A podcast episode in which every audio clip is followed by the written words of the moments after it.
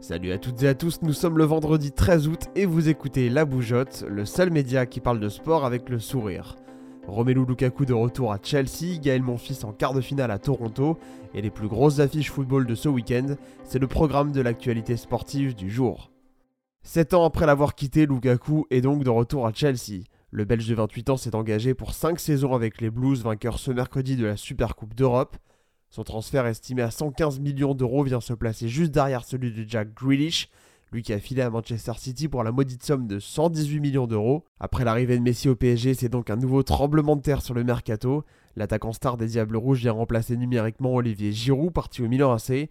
Il sera en concurrence avec l'anglais Tammy Abraham et l'allemand Timo Werner. Chelsea n'a plus remporté la première ligue depuis 2017, c'est donc un nouveau défi pour Thomas Tourel, même si on s'inquiète pas vraiment pour lui. Outre le dossier Lukaku, c'est celui de Kylian Mbappé qui fait grand bruit dans les médias espagnols. Avec l'arrivée de la Pulga dans la capitale, le Real s'active en coulisses pour enrôler la star de l'équipe de France, lui qui n'a toujours pas prolongé son contrat. Une fois de plus, des sommes mirobolantes sont évoquées. Du haut de ses 22 ans, Mbappé pourrait coûter 120 millions d'euros à la Casablanca. Ça tombe bien, j'ai moi aussi 22 ans, donc si vous voulez en profiter, n'hésitez pas.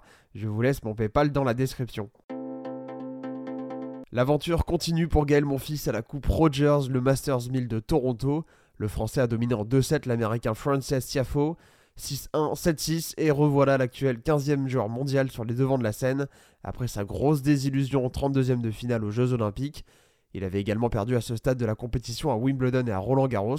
On espère donc revoir le tricolore à son meilleur niveau. Son dernier titre remonte à février 2020 et un succès à l'ATP 500 de Rotterdam. En quart de finale, il affrontera l'américain John Isner, sorti vainqueur d'un périlleux match qui l'opposait à Andrei Roublev. Un dernier mot de football, tour d'horizon des affiches qui sont au programme de ce week-end dans les 5 grands championnats européens. Christophe Galtier est déjà de retour à Pierre-Mauroy demain après-midi avec Nice en Ligue 1. Antoine Griezmann reçoit au Camp Nou son club de cœur, la Real Sociedad, tandis que Manchester City affrontera Tottenham dimanche en fin de journée, dans une ambiance qui promet d'être électrique au Tottenham Hotspur Stadium. De leur côté, les Interistes, derniers vainqueurs du Scudetto, ouvriront le championnat italien 2021-2022 demain soir en recevant le Genoa. On se retrouve lundi pour une nouvelle émission. D'ici là, prenez soin de vous et venez suivre la bougeotte sur Instagram, LinkedIn et YouTube. A très vite et bon week-end